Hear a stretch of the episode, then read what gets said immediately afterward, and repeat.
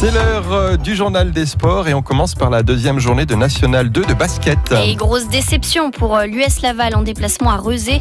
Une défaite de 16 points, 83 à 67. Et pourtant, les Lavallois menaient à la mi-temps de 6 points. Le coach de l'USL, Sébastien Cartier, est mécontent du comportement de ses joueurs. On peut carrément dire qu'on a été euh, par moments ridiculisé par nos adversaires ce soir euh, dans plein de choses, dans l'engagement physique, dans l'intensité, dans plein de choses. Donc, euh, faut se remettre en cause parce que euh, c'est pas normal de prendre un tel écart. Voilà, je suis très déçu par rapport à, l'attitude euh, des garçons défensivement où on n'est pas présent et puis physiquement non plus. Voilà, on est sur la deuxième mi-temps, il n'y a, vraiment pas grand-chose de positif. Bilan pour euh, l'instant pour l'US Laval, une victoire et une défaite avant de recevoir Hoche samedi prochain. On passe au football. Le Stade Lavallois joue demain son match de la sixième journée de National. Il reçoit Annecy, un promu. Hier, euh, l'entraîneur Lavallois a annoncé que le club ciblait trois joueurs pour renforcer la défense, notamment l'ancien manceau Tom Duponchel et deux joueurs de Ligue 1 ou de Ligue 2 qui pourraient être prêtés. Olivier Frappoli espérait avoir l'un de ces joueurs avant le match de demain. J'avais un petit peu cet espoir. Après, euh, on n'allait pas faire signer juste un latéral juste avant pour dire tiens, il va jouer ce match-là, parce qu'il faut aussi qu'il arrive et qu'il soit prêt à jouer. Dans la, euh, situation où l'on est aujourd'hui, les joueurs que l'on cible sont des joueurs qui ne jouent pas dans leur club. J'ai un effectif euh, vraiment qui me plaît beaucoup. Il y a un état d'esprit remarquable et une très très bonne ambiance. Et donc, je veux, vraiment prendre quelqu'un qui va s'intégrer euh, facilement dans cet effectif. Et aujourd'hui, c'est le troisième tour de la Coupe de France de football avec l'entrée en lice des clubs de National 3 et donc de l'US Changé.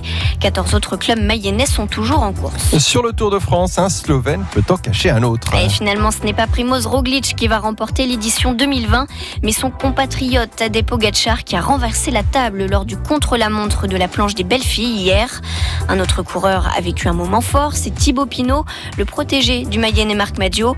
L'enfant du pays a été ovationné tout au long du parcours, une ambiance inoubliable pour Thibaut Pinot. C'est plein d'émotions, c'est plein de souvenirs, je pense que je vais m'en souvenir. D'ici ce moment, je pense qu'il n'y a aucun coureur qui l'a déjà vécu. Je pense que faire un chrono de Tour de France, euh, le dernier chrono dans son village, sur ces routes que je connais par cœur, on est passé devant mon lycée, mon école primaire, devant mon collège, devant la maison de chez mes parents. Donc forcément, euh, je pense qu'il n'y a pas beaucoup de coureurs qui l'ont vécu. Donc moi j'ai eu cette chance-là et, pour ça je peux dire merci à Christian et tout le Tour de France. Dernière étape du Tour de France aujourd'hui entre Mantes-la-Jolie et les Champs-Élysées à Paris. Et puis les 24 heures du Mans se poursuivent. Le départ a été donné hier sur le célèbre circuit sartois.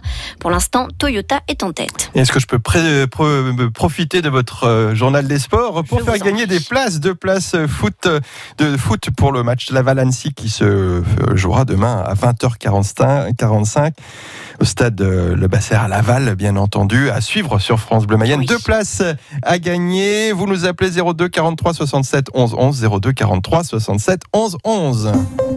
Information coronavirus. Le virus est toujours là et nous pouvons tous être contaminés. Pour stopper la transmission, chacun doit être responsable. Dès l'apparition de signes, même légers, comme la toux, la fièvre, le mal de gorge, le nez qui coule ou la perte du goût et de l'odorat, contactez rapidement votre médecin pour qu'il décide si vous devez être testé. En attendant les résultats du test, restez chez vous et évitez tout contact, surtout avec les personnes fragiles. Ensemble, bloquons l'épidémie. Si vous avez besoin d'aide, appelez le 0800 130 000, appel gratuit. Plus d'informations sur gouvernement.fr. Ceci est un message du ministère chargé de la Santé, de l'Assurance Maladie et de Santé publique France.